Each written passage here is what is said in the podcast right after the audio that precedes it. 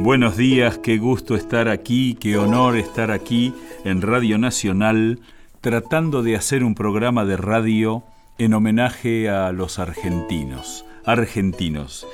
Sabés que nuestra búsqueda es encontrar a aquellos hombres y mujeres que en el país cada día hacen de esta una tierra que nos hace sentir orgullosos de estar allí. Hoy nos vamos a dar una vuelta por el norte argentino, por la querida provincia de Salta, vamos a charlar con un gran amigo, un gran patriota y un gran profesional. Y qué bueno comenzar a mm, recordar algunos aspectos que hacen a eh, lo que significó este tiempo de la historia.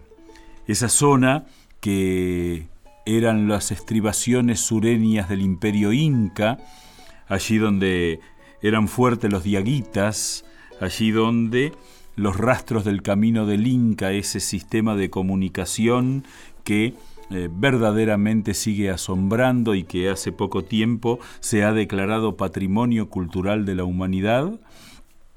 Allí, allá por 1535, comenzaron los españoles desde el Perú, Diego de Almagro, Diego de Rojas, comenzaron a recorrer lo que hoy es el norte argentino.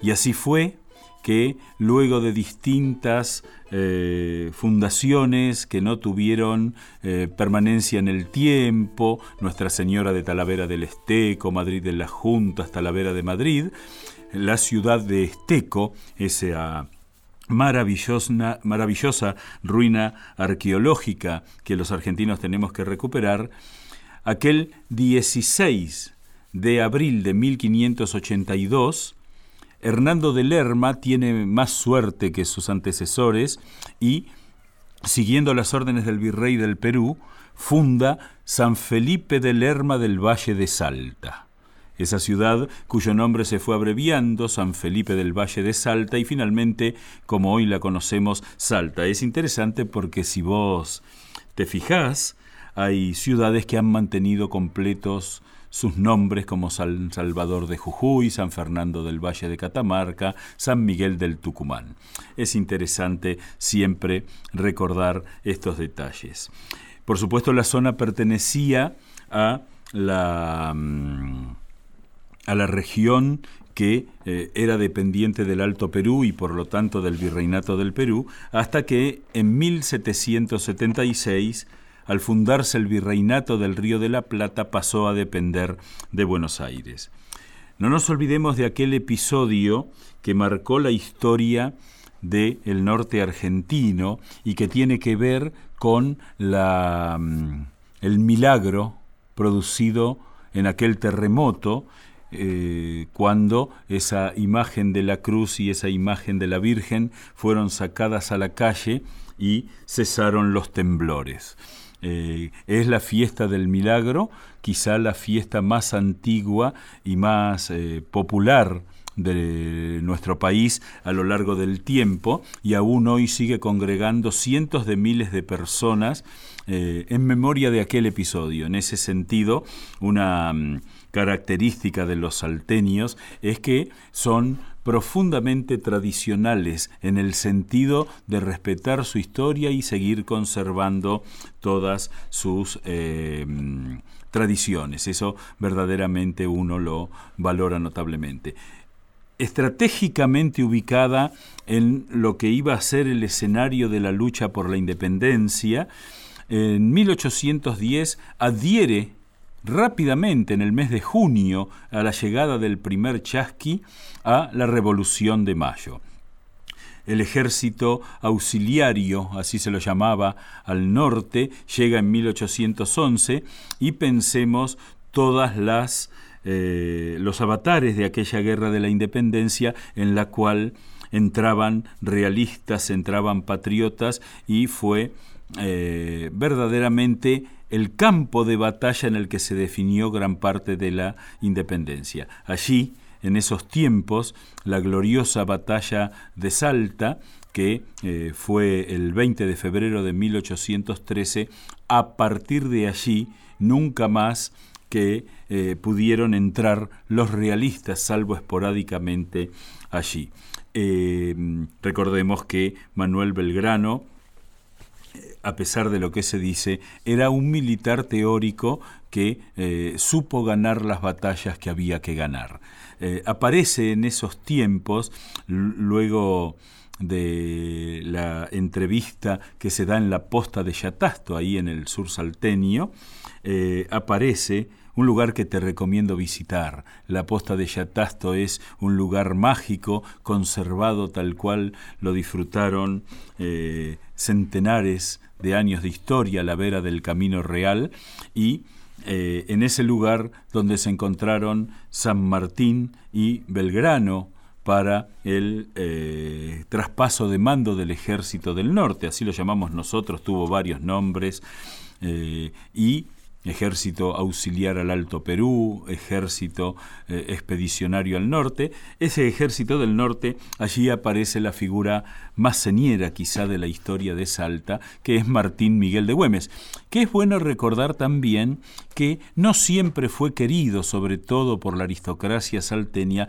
a tal punto que su bellísimo monumento, ese que está allí en el Cerro San Bernardo, obra magna de un escultor argentino, eh, bastante olvidado, que es Víctor Garino, esa estatua fue hecha recién en la década de 1930. Le costó casi a la historia y a la memoria salteña 100 años ponerlo a Martín Miguel de Güemes en ese lugar. Eh, la cuestión es que San Martín, Belgrano y Güemes constituyen de alguna manera ese ambaje eh, eh, digamos, territorial e histórico que dio lugar a la provincia de Salta, que va organizándose, eh, digamos, hacia mil... 814 cuando se divide en dos la vieja Intendencia de Salta del Tucumán.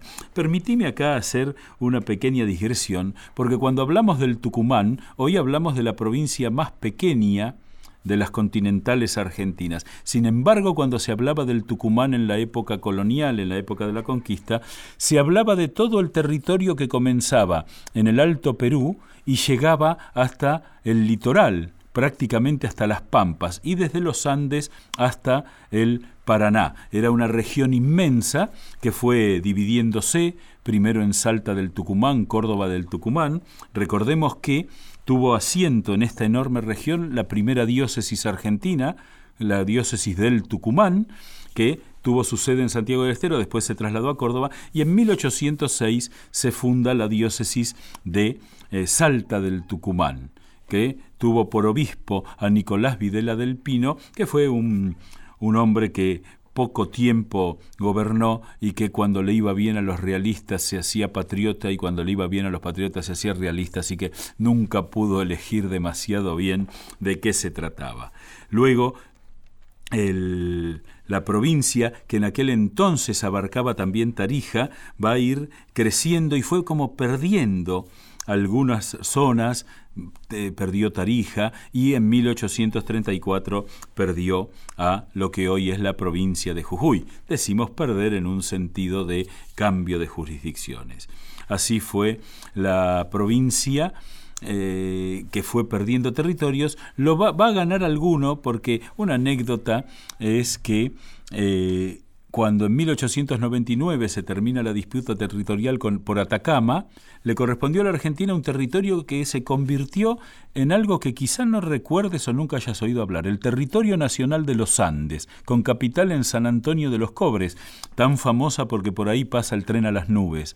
La cuestión es que en 1944 no había demasiada población y se dividieron los territorios del territorio nacional de los Andes, el taquito del zapatito que hoy es Jujuy, todo el sector del oeste de Salta y parte de Catamarca. Así que Salta finalmente recibió territorio. Se fue conformando esta provincia tan tradicional y si te parece bien nos vamos a dar una vuelta por allá de la mano de unos muchachos que me parece que saben hacer música.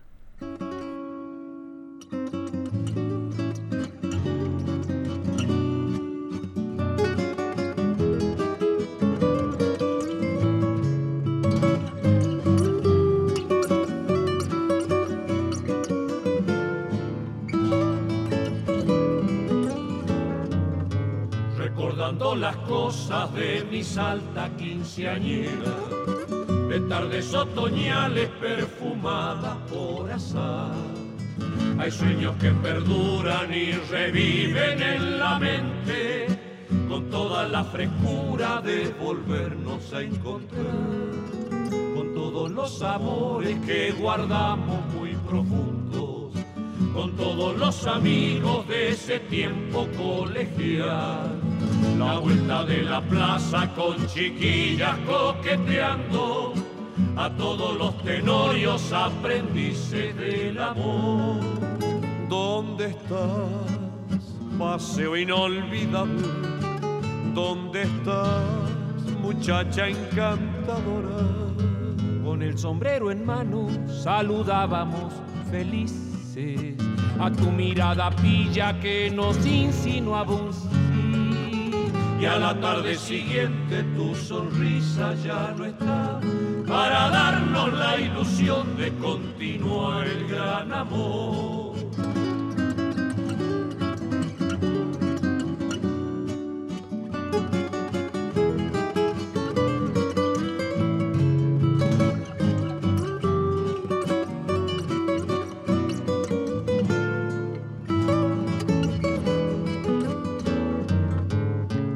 9 de julio resguardada por recoba tus árboles añosos dan su sombra maternal para el andar tranquilo de la gente que pasea y del encuentro grato con la salta del ayer.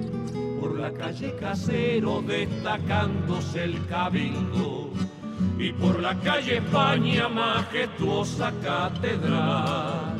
Plaza 9 de julio sos el alma de mi salta y siento que regreso a mi tiempo juvenil. ¿Dónde estás, paseo inolvidable? ¿Dónde estás, muchacha encantadora? Con el sombrero en mano saludábamos felices a tu mirada pilla que nos insinuaba un. Y a la tarde siguiente tu sonrisa ya no está para darnos la ilusión de continuar el gran amor. Y a la tarde siguiente tu sonrisa ya no estaba para darnos la ilusión de continuar el gran amor. Hemos escuchado de los chalchaleros, muchachos de Salta, ¿eh? Plaza 9 de Julio, una obra que ellos compusieron.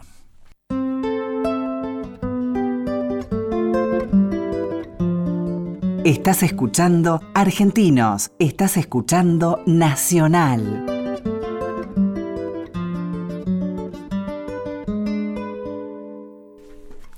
Y en este programa que queremos que vos los disfrutes, pero que también queremos disfrutar nosotros, vamos a hacerlo porque vamos a charlar ahora un rato largo con un amigo con el que nos vemos muy poco, pero después vamos a contar la anécdota de dónde nos conocimos y por qué. Estamos en comunicación con el arquitecto Mario Lazarovich, que es asesor de la Subsecretaría de Patrimonio Cultural de Salta y es vocal titular de la Comisión Nacional de Monumentos y Lugares Históricos de la Argentina. ¿Qué haces, Mario? ¿Cómo estás?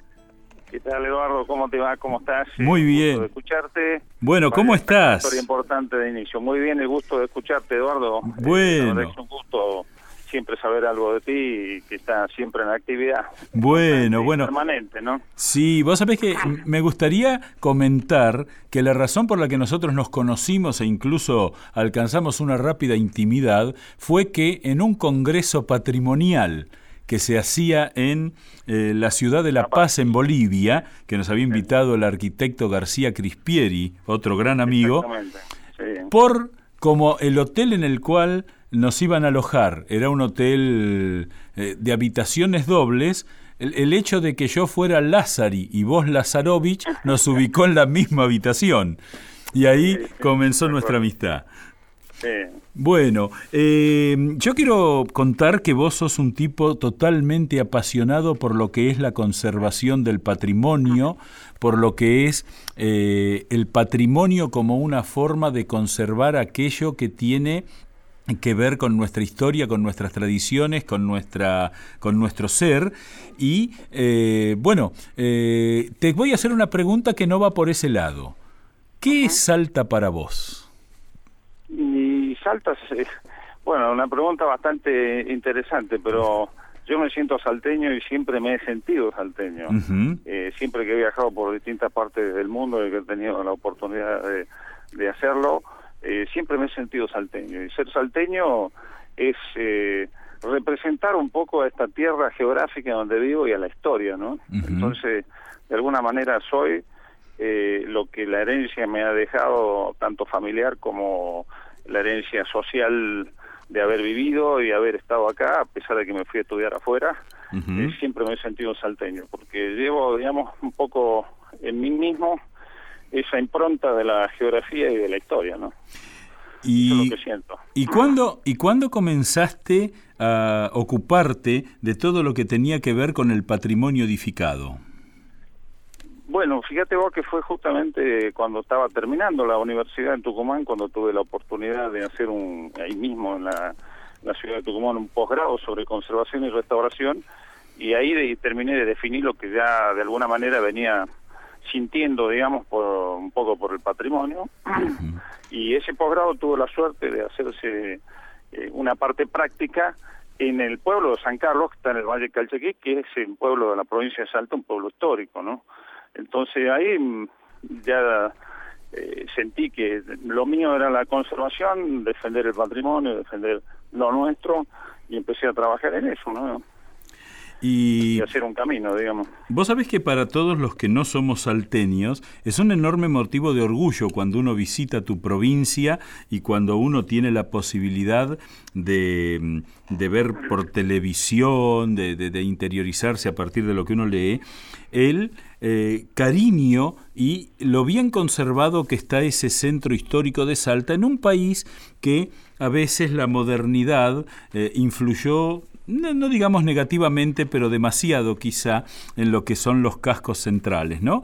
Y en ese sentido, cuando uno puede ver, eh, es tan, tan, tan lindo ese centro de Salta que incluso es uno de los lugares que más visitan las cámaras de los canales de televisión nacionales para mostrar lugares del país. Eh, ¿Cómo es que los salteños han logrado hacer de ese casco histórico un lugar tan eh, acogedor y además tan representativo de lo que fue la arquitectura colonial, de la arquitectura antigua de la Argentina. Esto tiene que ver, Eduardo, años de defensa y de lucha de hacer entender eh, a los funcionarios y a la comunidad en general, a la sociedad de salteña, que eh, todas las tradiciones y las costumbres también tenía que ser hacerse fuerte en la imagen de lo, de lo tangible, de lo material, es decir, porque lo otro es lo inmaterial, lo que llevamos adentro, en nuestro corazón, en el alma, pero lo material es justamente la arquitectura, la ciudad, los pueblos del interior, y apuntamos a eso, ¿no? A preservar también la imagen visual de lo que cotidianamente uno ve mientras transita la ciudad. Y gracias, afortunadamente, eso se hizo carne, ¿no? En, la gente, en la comunidad empezaron a surgir pequeñas organizaciones en defensa de la ciudad, los propios funcionarios que fueron tomando conciencia de la importancia que tenía esto y, digamos, a principios de la década del 2000, esto pasó a ser una especie de política de Estado y hoy es política de Estado la conservación del patrimonio. Entonces, eh, eso fue importante porque hubo una continuidad y una especie de sustentabilidad donde se entendió que la conservación del patrimonio era también una fuente de ingresos, o sea, apostar a eso, eh, apostar al desarrollo turístico de Salta donde el patrimonio sea eh, cultural y natural es, su, su, fuerte. Salta es muy importante y, tomar en cuenta todo eso ha hecho que eh, la provincia de Salta se convierta hoy en un centro importantísimo de, visita de, gente y que el propio salteño se sienta orgulloso de lo que tiene. ¿no? En, ese sentido es muy interesante cómo en, en relativamente poco tiempo uno estaba acostumbrado a que la imagen emblemática de Salta fuera esa fachada y esa torre exquisita de la Basílica San Francisco y el monumento a Güemes. Y hoy día aparecen toda una serie de construcciones, la Plaza 9 de Julio con la catedral, el cabildo, ustedes tienen uno de los pocos cabildos que han quedado en pie en el país y, es... Casi, entero, digamos, que le falta un pedazo, pero es casi el cabildo más completo, uno de los más completos que hay en, toda la, Argentina. Y vos ahí viste una clave que me parece interesante porque eh, en todo el tema del turismo argentino se hace a veces demasiado hincapié en el eh, turismo natural, ¿no? Es cierto que tenemos la bendición de tener el glaciar, las cataratas, pero a veces dejamos de lado un poco el tema cultural, el tema, digamos, de lo que ha sido nuestra historia y es bueno que los salteños en ese sentido estén mostrando como un camino a seguir. Sí, yo creo que, digamos, una cosa, una particularidad que tiene Salte justamente, que es muy fuerte culturalmente, más allá de que tenemos eh, extraordinarias bellezas naturales, también la herencia cultural es muy fuerte. Entonces, eso eh, eh, se ha sabido con, con inteligencia eh, poder ir preservando y han sido muchos años ¿sí? esto te insisto porque son muchos años un pequeño grupo que fue al comienzo que después fue creciendo y se fue incrementando las personas que veían el interés y la propia sociedad ¿no? que empezaba a ver que esto era reflejo porque yo siempre digo eh, que en Salta no solamente lo importante es preservar la ciudad, preservar la arquitectura, sino preservar una forma de vida ¿no? que tenemos los salteños. Y entonces cuando en el año 2006-2007 se crea una ley específica de preservación del patrimonio arquitectónico, se puede empezar a, pensar en algo mucho más eh, serio en cuanto a la conservación, particularmente del casco histórico, eh, que comienza en el año 2009 con un decreto ley que es específico para preservar el casco de la ciudad de Salta. Entonces hay hechos concretos que van marcando eh, hitos, momentos históricos, eh, y a eso acompañado por las declaratorias de numerosos edificios que son hoy Monumento Histórico Nacional y que en su conjunto hacen, digamos, un un mix de, de, lo que es la representatividad del patrimonio arquitectónico de Salta a lo largo de su historia, ¿no? Claro, eh, hay algo que es muy interesante, que es que en ese casco fundacional, casco histórico de la ciudad, ustedes tienen una gran cantidad de, de casas, de casonas, que es lo que más se ha perdido en otros cascos históricos, ¿no? Porque en algún tiempo el patrimonio parecía solo pasar por las iglesias, en vez de ustedes ahí tienen realmente una cantidad de casonas que son realmente impresionantes. Sí, eh, tenemos varias casas de la época de la colonia, mitad del siglo XVIII, principios del, fines del XVIII, principios del XIX, eh, que son representativas de lo que es la arquitectura colonial. Tenemos muy buenos ejemplos también de la arquitectura republicana ya decimonónica, con, fundamentalmente con, con lo religioso, como vos mencionaste, con las iglesias importantes que tenemos. Y también hay edificios significativos de fines del 19, principio del 20, que son de otros estilos. El caso del academicismo francés, con lo que era el ex Club 20, eh, que fue sede de la Casa de Gobierno durante varios bastantes años y hoy Centro Cultural América frente a la plaza. Pero lo más importante también es la arquitectura neocolonial, ¿no? En Salta, que es la que le da, digamos, también esa impronta a todo el conjunto que surge a partir de 1920-30 y que se hace muy fuerte acá en la ciudad, ¿no? El hotel ese que está en la esquina. El Hotel Salta, exactamente. que es una maravilla y es una marca de la ciudad. Mario. un hotel eh, construido en la década del 30, Eduardo. Claro, claro, claro, y parece ser mucho más antiguo. Eh, quiero agasajarte con un tema de los chalchaleros y terminado el tema seguimos charlando, ¿te parece bien? Con todo gusto, Eduardo.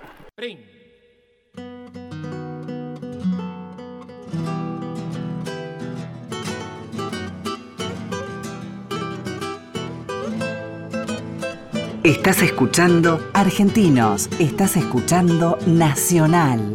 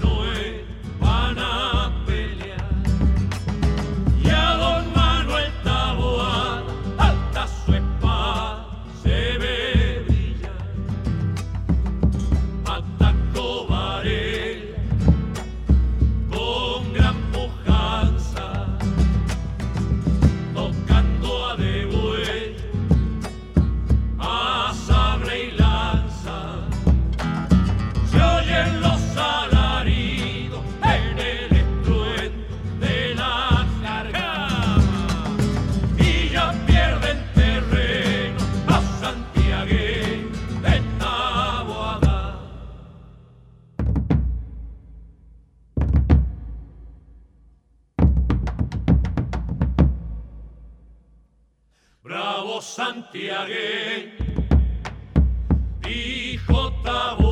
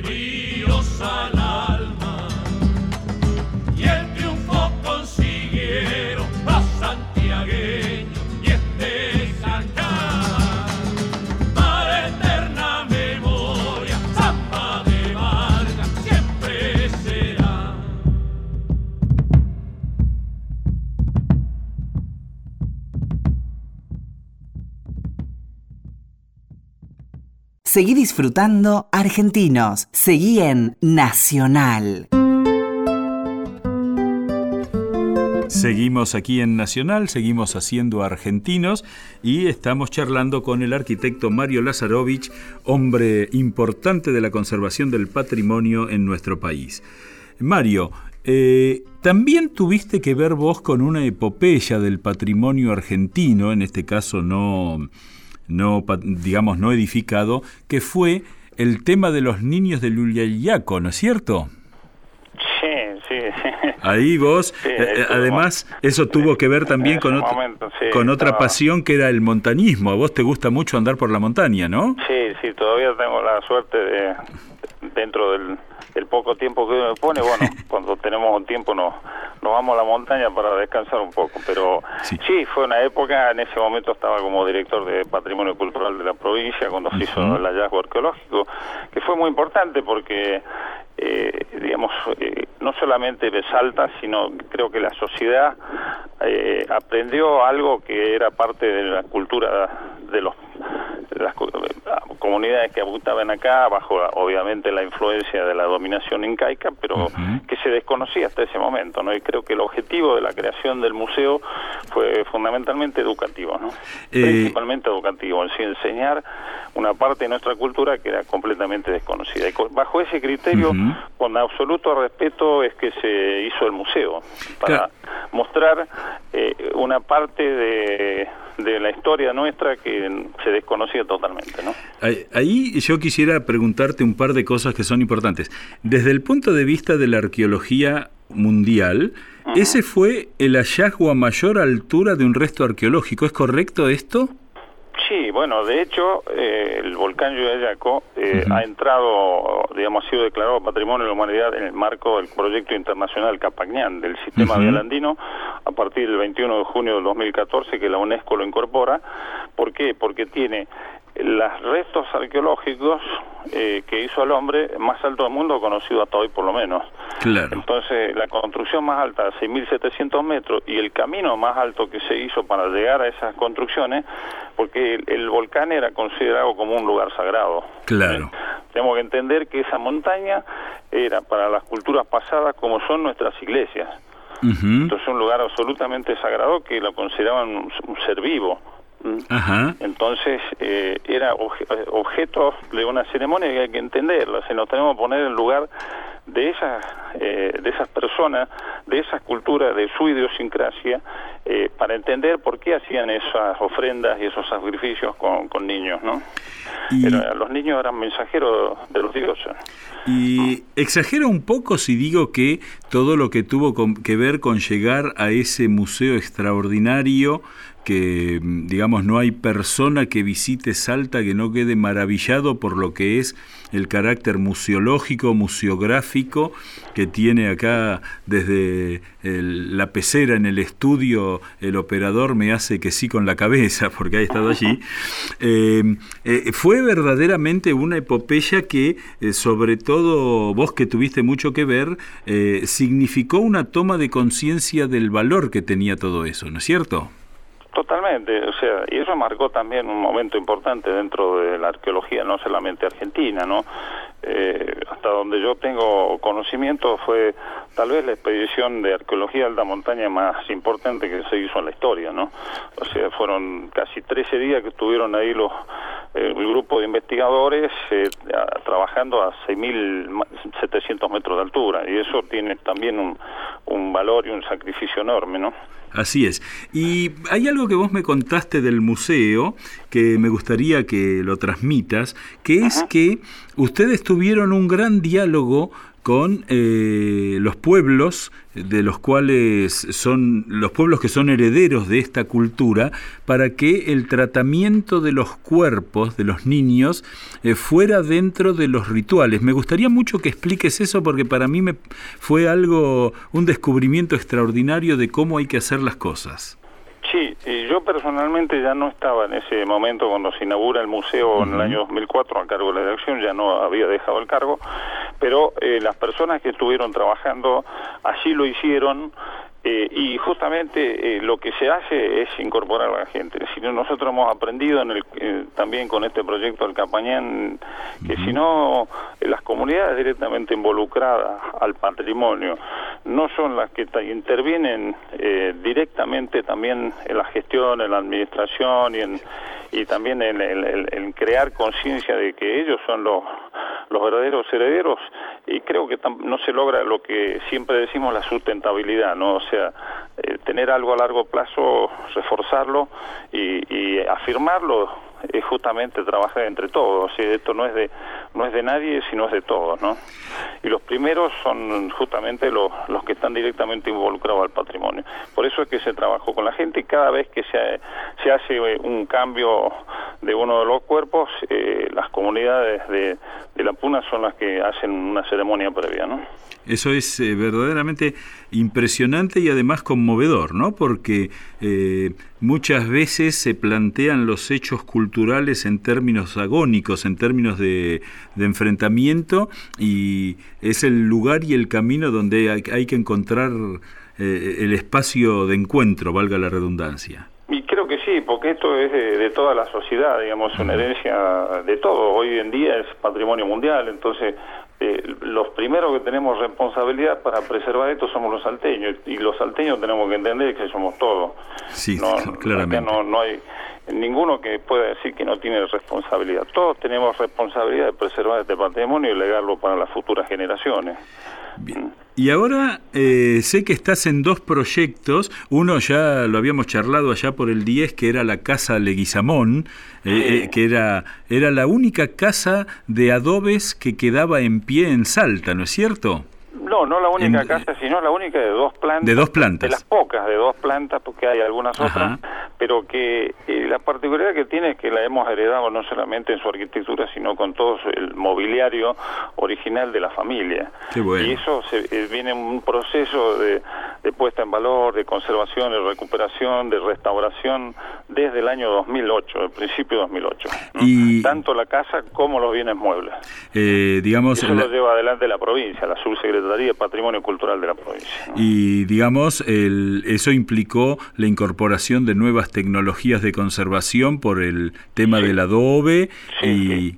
Eh, en el caso de inicio, digamos, de la obra civil, la obra física, eh, fue todo un largo proceso, una historia bastante larga, que bueno, eh, finalmente, gracias al apoyo de especialistas peruanos que están vienen desarrollando hace muchos años técnicas de conservación del patrimonio histórico, con la mínima intervención y con eh, digamos, intervenciones para consolidación estructural que tienen que ver con eh, tratar de tocar lo menos posible y que si se incorpora algún elemento, ese elemento el día de mañana se puede retirar sin que hacer eh, sufrir eh, las características eh, tecnológicas constructivas originales del edificio. Estamos hablando de una de una construcción de qué de qué año, de qué tiempo más y o menos. aproximadamente del 1808, el periodo justo de transición hacia la independencia nacional, o sea, 1808, 1810, eh, de dos pisos que fue modificada en algunos años, no sabemos exactamente cuándo, y había que darle, digamos, una eh, consolidar la estructuralmente, que tenía bastante deterioro en su interior, y se le incorporó un sistema de, tecnología antisísmica que es eh, totalmente reversible. Perfecto. Y consiste en unas mallas que se colocan sobre las paredes que día mañana se las puede retirar, ¿no? sin, sin afectar, eh, como digo, la esencia eh, constructiva de la casa. ¿Y la casa Güemes? Y bueno, la casa, bueno, eh, cierro con la casa Leguizamón, ah, que ya se terminó la primera etapa y en este momento, desde junio del año pasado, se está en la segunda etapa. Eh, esto se está haciendo con, todo con fondos provinciales. La segunda etapa se financia con un crédito del BID que tomó la provincia, que es el segundo crédito del BID que, que tomó para desarrollo turístico que lo tomó en el año 2013 y la Casa Leguizamón quedó incorporada dentro de los proyectos a, llevar adelante. Qué buena idea. Eso incluye no solamente la obra edilicia, sino también la puesta museográfica y la eh, vuelta a esa casa de todos los muebles. Aspiramos a que esto esté eh, terminado y, abierto al público durante el año 2018.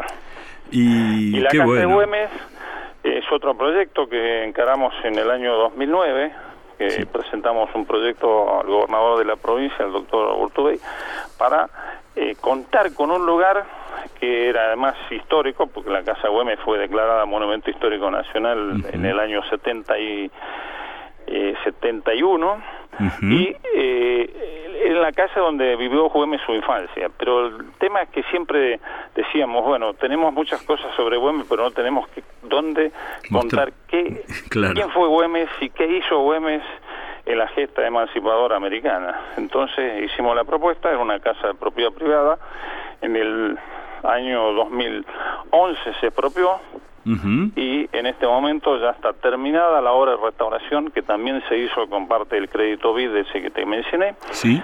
Y en este momento se está haciendo toda la instalación museográfica que va a ser muy importante, que tiene bastante tecnológica, eh, autoguiada e interactiva, eh, y aspiramos a que eso en, más en un lapso menor a, a un mes va a estar inaugurado. Eso no tenemos todavía la fecha, pero estamos ya pronto a, la inauguración de esa casa que creo que también va a ser parte importante del circuito turístico y para eh, promover y relanzar el, el circuito comeciamo, como le llamamos nosotros, que son los monumentos y los lugares que tienen que ver con la historia de Güemes, ¿no? Bueno, o sea que va a haber que darse una vuelta pronto por allá para, para comerse unas buenas empanadas. Una pregunta, porque estamos descubriendo que hay como una guerra civil entre las empanadas. ¿Cómo es la empanada salteña, que sé que debe ser la más rica del país, no? Sí, la empanada salteña eh, es tan rica como, como comer de eh, algo que, que, a uno siempre le gusta, algún dulce, pero eh, la empanada salteña es como, a ver, ¿cómo explicarte? Es, es un símbolo, ¿no? Eh, siempre hay que comerla con las piernas abiertas para no chorrearse, es Qué bueno. Eso, es típico, ¿no? Bueno, Mario, yo quiero darte enormemente las gracias porque nos hayas atendido y me comprometo si la Casa Güemes se inaugura prontito, estar allí para darte un abrazo y compartir unas empanadas y un buen vinito con todo gusto y eso tiene que ver también con reivindicar la figura de un héroe nacional como ha sido Güemes, que desde el año pasado, el, 17 de junio, se, se, rememora como fecha nacional, que es justamente poner en su lugar eh, a los héroes que son parte de nuestra memoria histórica, ¿no? Correcto, Así que va a ser un gusto recibirte y esperemos ya con la casa inaugurada para que la gente la pueda disfrutar y conocer un poco más sobre nuestra historia, ¿no? Bueno, muchísimas gracias Mario, te mando un un abrazo a la distancia. Un abrazo grande, Eduardo. Gracias. ¿eh? Gracias a vos también.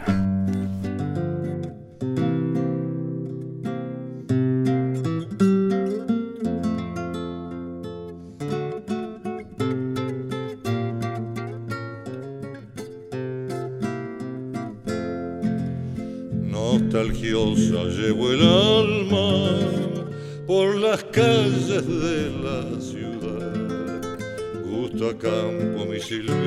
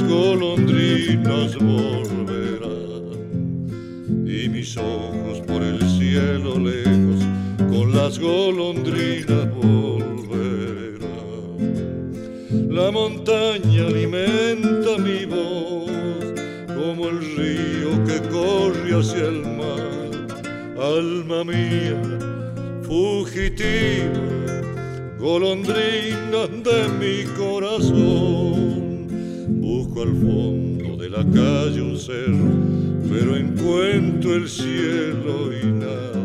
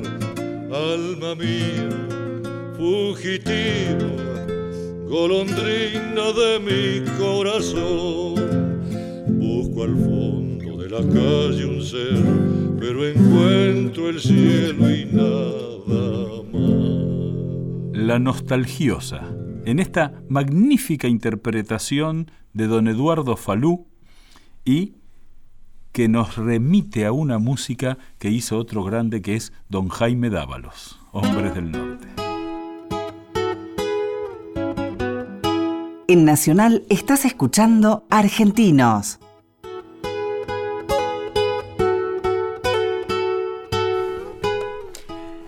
Y mm, mañana, vos sabés que se conmemora un nuevo aniversario, 214 años de la batalla de Salta. Esa batalla que marcó la historia argentina, que marcó la historia sudamericana y que sin duda marcó la historia de Salta. Por eso, en estos días va a haber una serie de festejos, una serie de celebraciones. No hay que olvidarse pasar por ese magnífico monumento a don Martín Miguel de Güemes en el Cerro San Bernardo.